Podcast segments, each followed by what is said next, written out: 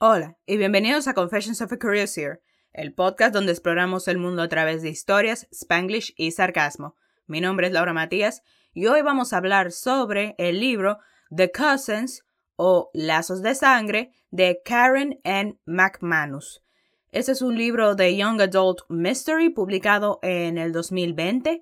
Trata sobre, bueno, está esta familia que se llama los Story. Está Abraham Story con su esposa Mildred y tienen cuatro hijos y se llaman Adam, Anders, Allison y Archer.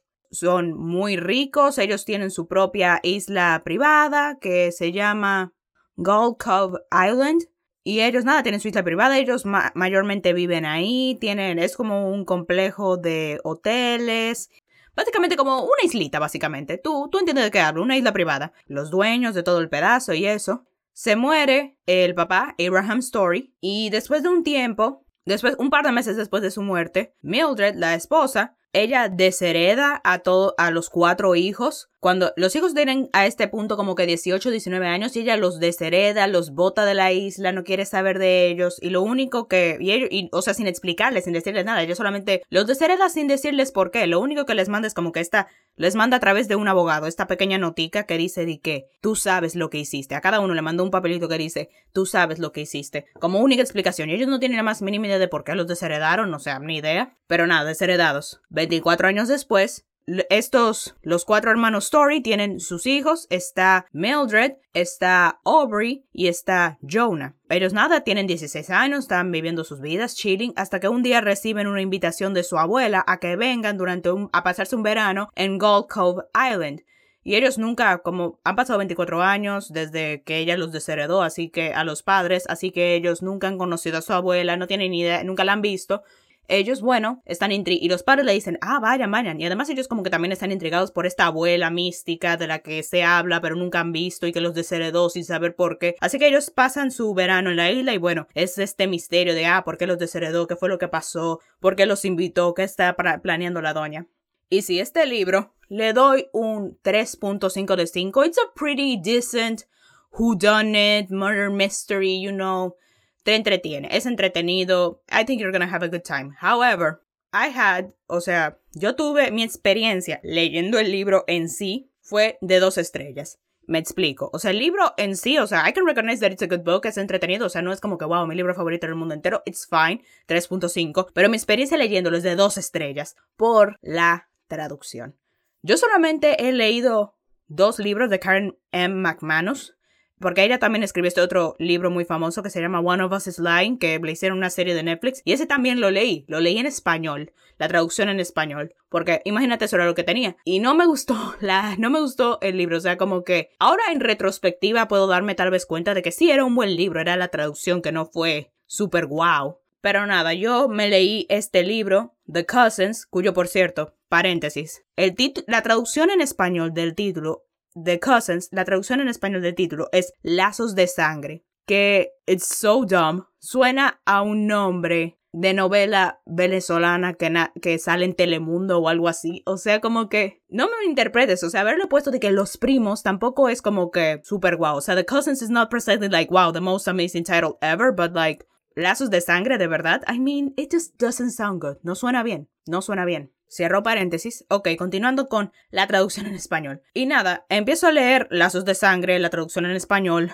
y no me gusta. Porque, ok, al principio está bien, es un español neutro cuyo, ok, no, no me gusta mucho leer libros de traducciones en español porque usualmente siento que no son súper fieles a el tono de cómo es en inglés. Lo siento, pero nada, esto es lo que, lo que yo tenía en la mano, así que nada, me lo leí en español. Y empezaba a leer y ok, español neutro, ok, la traducción está bien, está bien, vamos leyendo. Y luego de repente, como que a mitad del libro, el empiezan a usar estas frases españolas, como que estos coloquialismos españoles.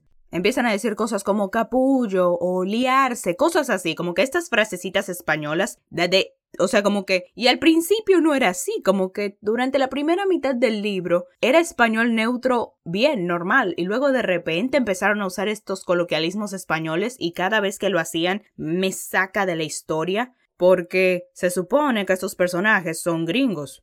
Pero cada vez que usan estos coloquialismos españoles, mi mente está como que, ah, son españoles, pero luego también mi mente está ahí como que, no, no son españoles, son gringos, ¿por qué están usando coloquialismos españoles? Y como que me saca de la historia, pierdo el ritmo cuando hacen eso y me molesta, así que no voy a decir el nombre del traductor, no quiero que avergonzarlo en público, pero sí, no, no, un 2 de 5, mi hermano, lo siento, esta traducción, honestamente no sé quién está traduciendo los libros de Karen M. McManus, pero no, we need to, we need, we need to step up the game, my friend. Moraleja de la historia, no voy a leer más libros de Karen M. McManus en español. No, not anymore. Continuando, pero a pesar de eso, sí, el libro es muy entretenido, te entretiene. Me gustaron muchos personajes. Mis favoritos creo que fueron Jonah y que fueron um, Mildred. Ellos dos son mis favoritos. O sea, como que me encanta su dinámica y sus personalidades son como que las que más resonaron conmigo. Aubrey, she's fine, she's cool, she's nice, pero no como que, no me sentí como que súper como que no me sentí súper conectada con ella, although debo admitir la historia de lo que, porque cada uno, obviamente cada uno de los carajitos story tiene como que su propia situación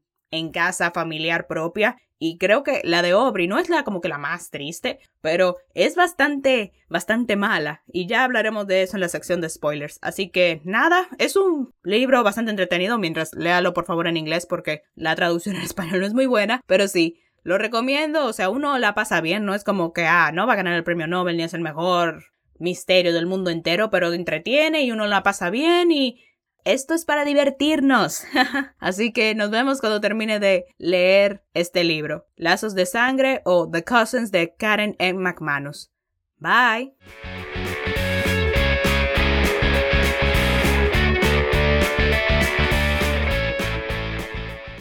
Ok, comencemos. So, como estaba mencionando, así que Mildred, por cierto, déjenme también cuando estén leyendo este libro, les sugiero que tengan ahí a la mano su árbol genealógico porque yo me siento tan bruta, o sea, yo duré rato, rato, rato en como que aprenderme cómo esta gente está como que emparentada una con la otra. O sea, como que a cada rato se me olvidaba que quién es hijo de quién y cuál hermano es este, como que siempre se me olvidaba. Así que recuento. So, están los cuatro hermanos, los cuatro hermanos.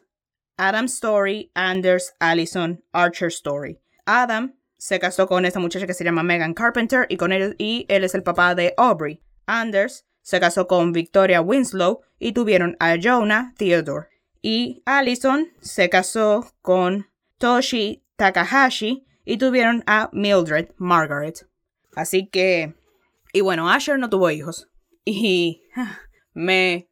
Como que no se casó y tampoco tuvo hijos. Sí, me tomó pila de tiempo como que diferenciar a los hermanos y también como que recordar quiénes. Siempre se me olvidaba. O sea, con Mildred fue bastante fácil. Ella es la hija de la única hembra de la familia, así que como que fue bastante fácil recordarlo. Pero siempre se me olvidaba de que, espérense, Aubrey es hija de quién, Jonah es hijo de quién, y como que siempre se me mezclaban.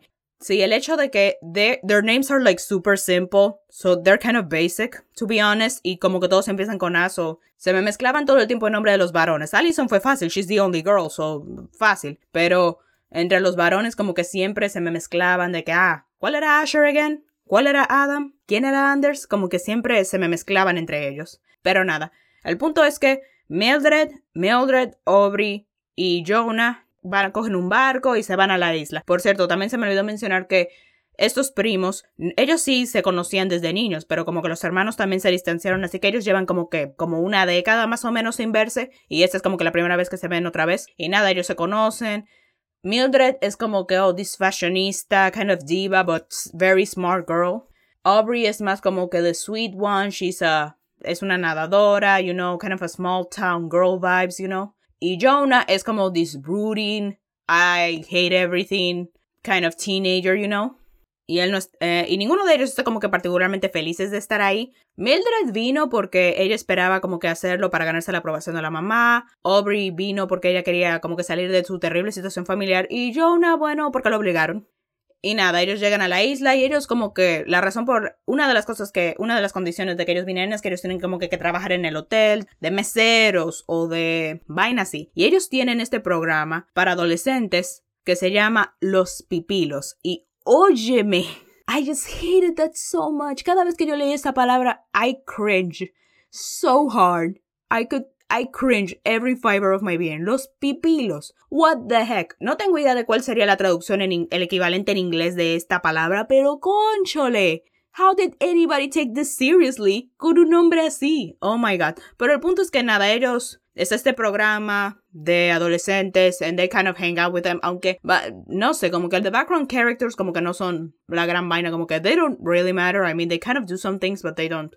Como que no importa tanto la trama, pero whatever. Y nada, cuando ellos llegan están esta muchacha que se llama de hecho, se me olvidó el nombre de la muchacha que es tal. El punto es que hay una muchacha que ella es como que la una reportera porque en la isla que es como básicamente como un pueblo básicamente y tienen su periódico que se llama The Gold Cove Gazette o algo así, es una gaceta. Y ella es la reportera y ella como que quiere entrevistarlos para saber qué fue lo que pasó, que por qué desheredaron a, a sus padres, que por qué ellos están aquí, qué está pasando, quiere conocerlos y hacer como que una exclusiva de ellos y ellos como que tratan de evitarla. También ella es la nieta de el doctor de Mildred, la abuela, de la abuela Mildred. Y bueno, la y ese abuelo, el, el doctor, otra vez, no me, no me acuerdo del nombre, lo siento, hace un par de semanas que leí el libro. El doctor ya está viejo, tiene Alzheimer, un chin de demencia, tú sabes. He's not there anymore. Ellos empiezan a trabajar en el hotel, you know, minding their business, y ellos como que pasan días y ellos todavía no han visto a su abuela, ella no está en la isla cuando ellos llegan y no la han visto, y ellos están como que intrigados de que, ah, ¿por qué crees que nos invitó? ¿Qué está tramando la doña? ¿Tú crees que nos va a heredar los cuartos? ¿Tú crees que tal vez nos vaya a decir por qué? Desheredó a nuestros padres y bla bla. Ok, ahora hablando un poco más de cada uno de ellos, ok. Mildred ella como que tiene una relación medio strange con su mamá, ella quiere ganarse su aprobación y también quiere ganarse la aprobación de la abuela porque ella está ahí como que, ah, ella como que tenía esta ilusión de conocer a su abuela y que su abuela la amaría tanto, ella tiene su mismo nombre y bla, bla, bla, ella como que está súper ilusionada, ella se puso un reloj que la abuela le había regalado a la mamá y la mamá le regaló a ella y ella pensaba de que, ah, cuando ella me vea con este reloj y cuando me vea y me parezco a, a mi madre, oh my god, o sea, bueno, no, espérate, Mildred no se parece a su mamá, porque ella, su, su papá es japonés, así que ella tiene como que más esas facciones de su papá. Pero el punto es que ella piensa de que, ah, mi abuela me va a amar. Amén. Aubrey se escapó porque, miren, la situación de Aubrey es bastante tensa y bastante complicada, porque Aubrey, ella, nada, ella era nadadora, ella estaba en un equipo de natación y ella tenía una entrenadora y la entrenadora y, y, ella amaba a su entrenadora, la ama y un día su papá vino a una competencia y ella muy emocionada y que papi, papi, ven a conocer a mi entrenadora de natación, ven a conocerla. Adivinen qué pasó. Oh, yeah.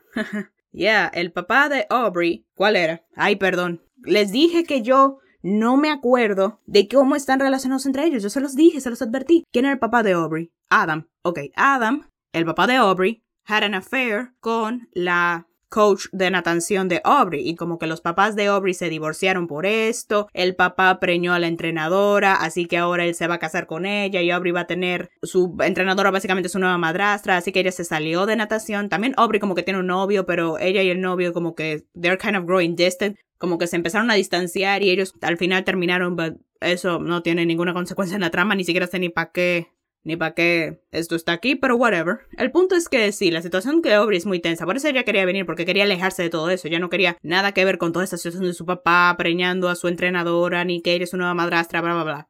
Además, Además, también contando como que qué fue lo que pasó con los demás. Bueno, nada, Allison se casó con Toshi Takahashi y luego se divorciaron porque Allison era como que súper perfeccionista, como que nada que hiciera su esposo podía complacerla, ella siempre andaba quillada y también como que eso también afecta mucho a Mildred porque hace lo mismo con ella, como que nada, lo, porque antes lo que la mamá Allison le hacía a su esposo de criticarlo todo el tiempo, nada de lo que él hacía estaba perfecto a los estándares de ella, ahora se traspasó, ahora que se divorciaron, traspasó del papá a la hija, y ahora la hija es la que siempre, la mamá la vive criticando, siempre como que nada de lo que ella hace está como que 100% correcto y todo sabes, y ella como que trata de rebelarse contra eso, pero también quiere como que la aprobación de su mamá, así que es todo un rollo, todo un lío. Anders, que es el papá de Jonah, él como que es un consultor financiero, you know, minding his business, not super famous, but you know, ahí haciendo lo suyo. Asher no nos dicen que fue de Asher por ahora. Y Adam, el papá de Aubrey, él era un autor, él escribió un libro y se volvió súper famoso. Y wow, qué chulo. Pero después, y todo el mundo está ahí como que, ah, la secuela o tu segundo libro. Y el hombre pasó como que, qué sé yo, como 15 años sin, con bloqueo de escritor, sin poder escribir nada. Y él solamente vive a base de el primer libro, que es muy chin, sacándole dinero a su ex esposa o a su esposa como que es su esposa. La mamá de Aubrey era una enfermera y antes de que ellos se divorciaban, ella basically was como que el, el main sustento de la, de la familia porque Adam literalmente está negado a trabajar y no ha escrito un segundo libro, así que what you gotta do. Ok, eso es un pequeño rundown de qué han estado haciendo los hermanos durante todo este tiempo. Después de un tiempo, Jonah como que no está conectando mucho con las chicas y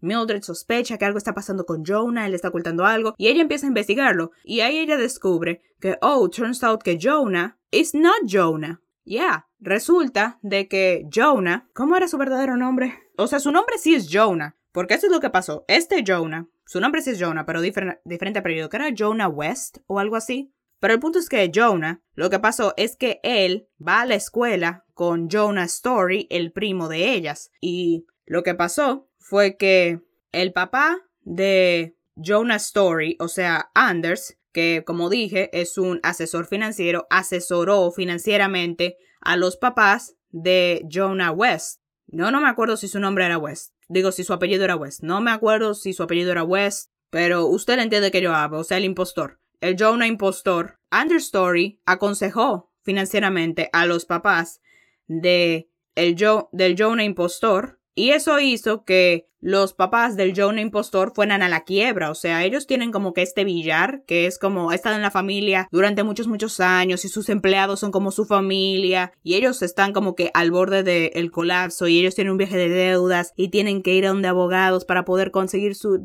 mantener el negocio y no perder el dinero.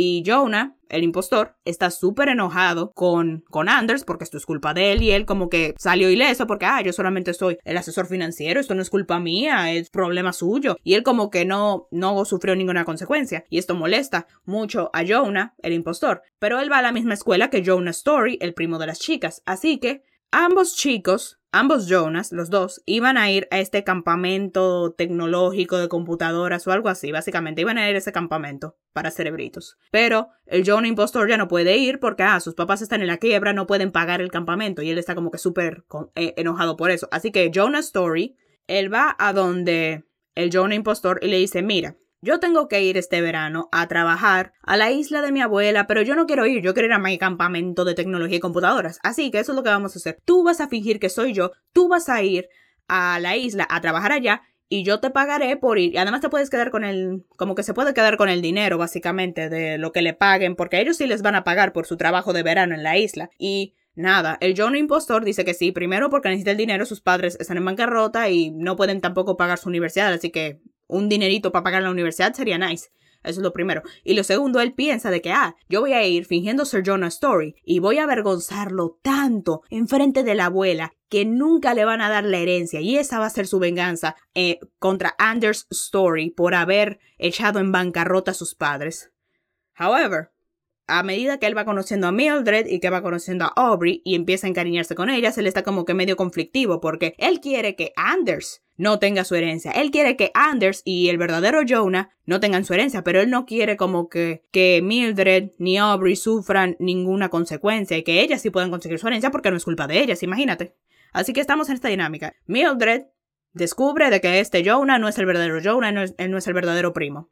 Después se lo dicen a Aubrey principio están ahí como que en shock, pero después como que, ah, ok, so el verdadero Jonah te pagó. Como que Jonah no les dice lo que Anders le hizo a, los papás de ellos y que cayó en bancarrota. Ellos no lo saben, ellos solamente saben de que el verdadero Jonah le pagó a Jonah impostor para que lo supliera. Ellas van a fingir que es el verdadero Jonah durante el verano. Ok. Una noche llega Mildred, la abuela. Llegó la abuela. Los llaman a la residencia, ellos van, pero algo está extraño con esta abuela, como que ella solamente quiere hablar con Aubrey. Está más interesada en Aubrey que en los demás. Especialmente Mildred. Mildred como que de verdad realmente está enojada porque ella tenía esta ilusión de conocer a la abuela y que la abuela la maría y todo, pero al final la abuela ni le habla, la abuela ni la llama, ni la mira. Y dice como que, pero por, pero ¿por qué? ¿Qué yo hice? ¿Por qué no me ama? Es mi abuela, no está feliz de verme a mí también, ella me invitó.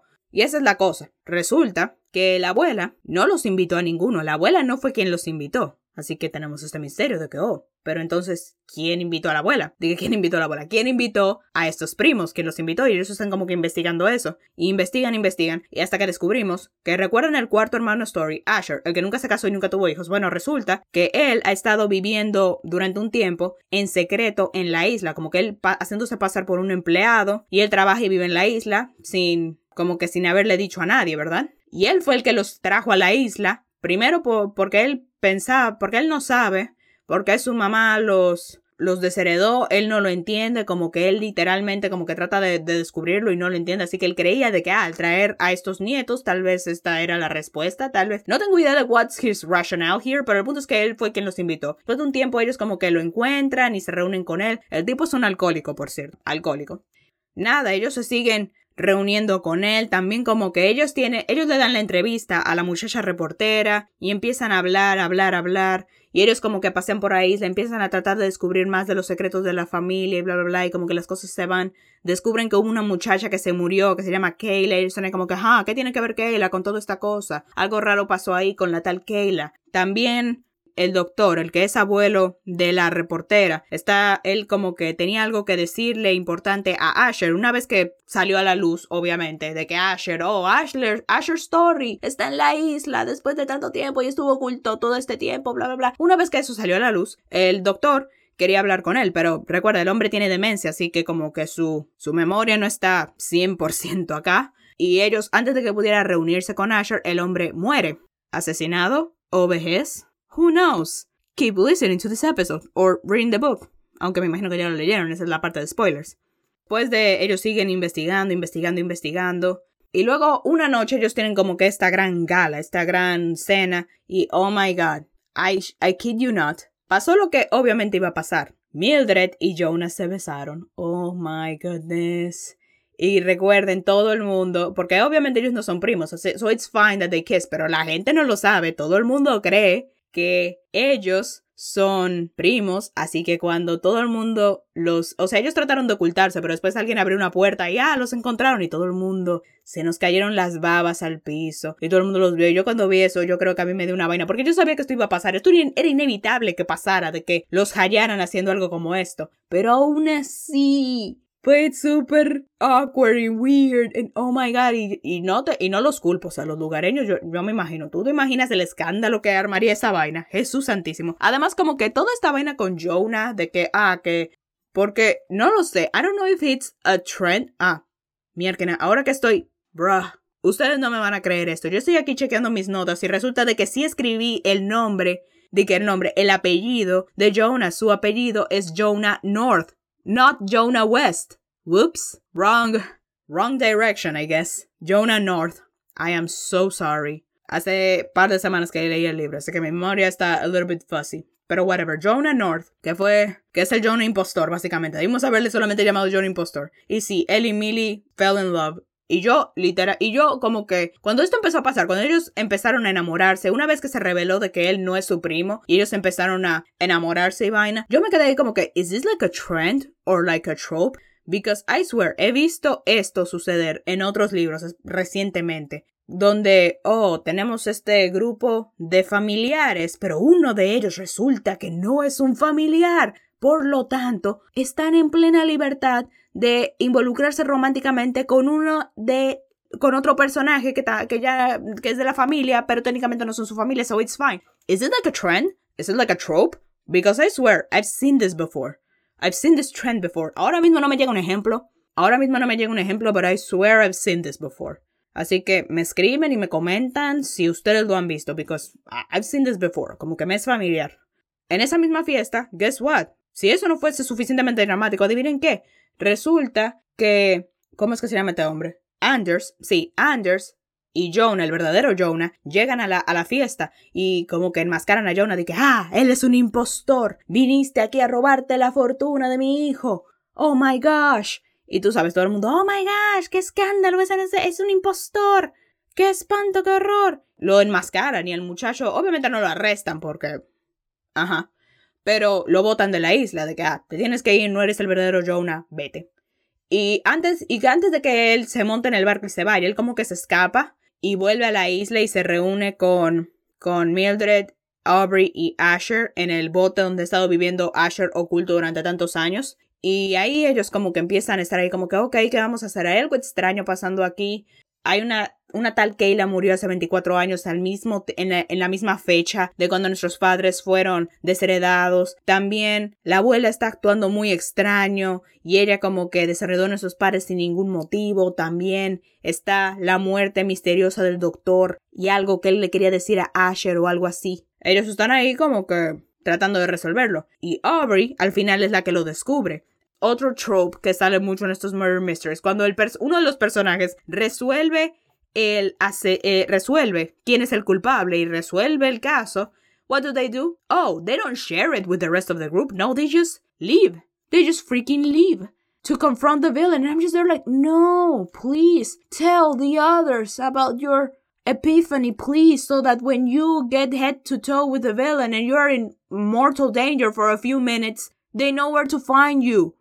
Or they can go with you, or whatever. Y nada, aquí llega la gran revelación. A medida, por cierto, de que hemos estado viendo la historia, porque esto tiene como un dual timeline, porque estamos viendo la historia de en el presente de Mildred, de Jonah y de Aubrey, pero también estamos teniendo flashbacks al pasado, a la historia de Allison, de Anders, de Asher y de Adam. Y vemos cómo eran sus vidas en en 1996. Y resulta que lo que pasó, lo que pasó fue que estaba este, estaba este muchacho que se llamaba Matt Ryan, que era un lugareño como todos los demás, y él tuvo un one night stand con Allison y la dejó preñada, pero él no, no estaba, solamente fue un one night stand, a él no le importa, él no quiere saber de ella. Y nada, él, Matt Ryan, se junta con esta muchacha que se llama Kyla. Y Kyla es la exnovia de Anders. Y Anders ama a Kyla, pero Kyla nada, ya, terminó con él, no quiere saber de él. Ella empieza a salir con Matt. Y Anders está como que súper celoso. No solamente porque él, entre comillas, ama a Kyla,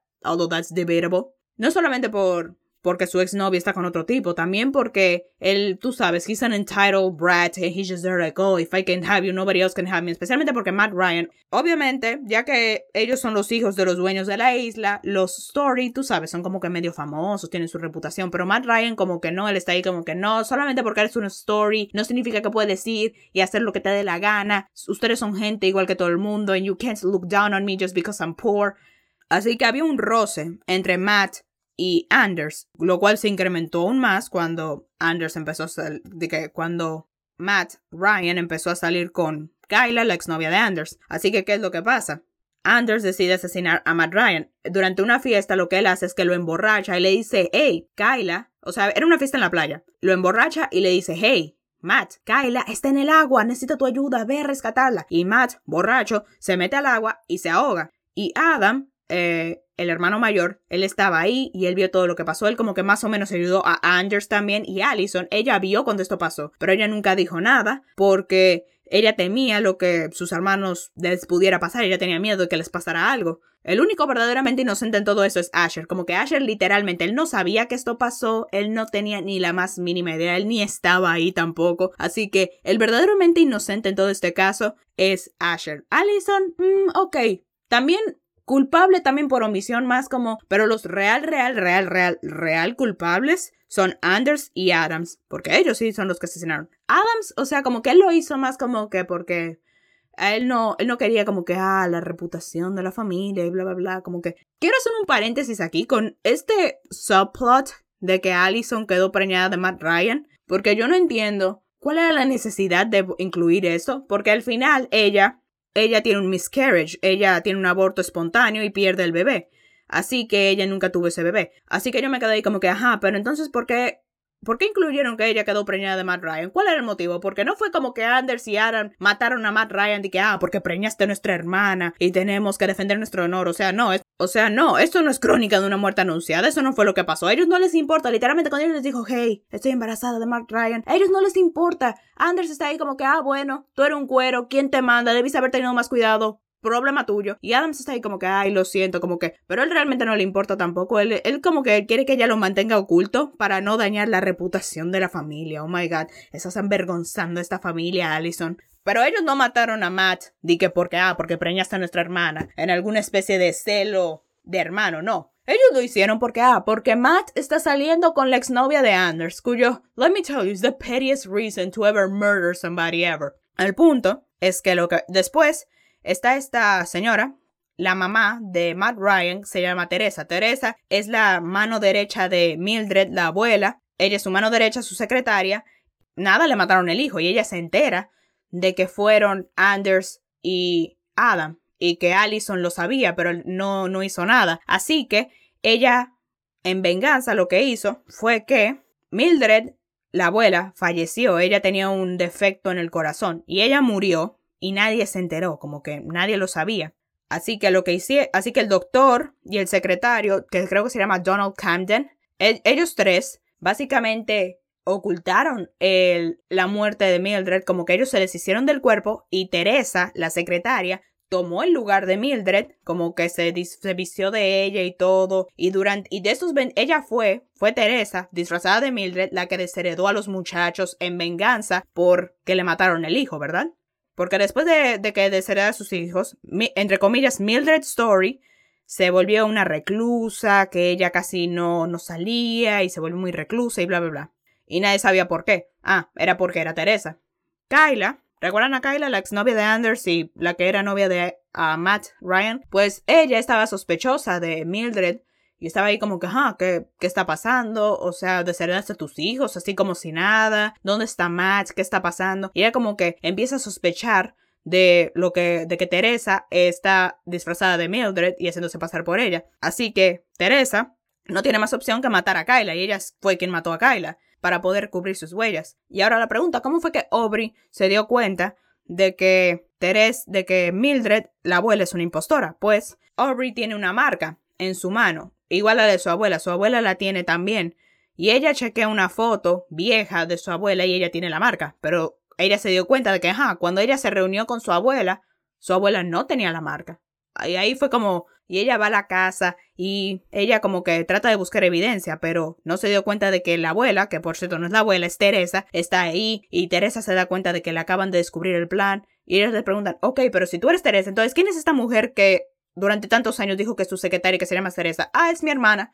Ok, so la hermana de Teresa se hizo pasar por Teresa durante todos estos años para que Teresa pudiera ser la abuela. Ok.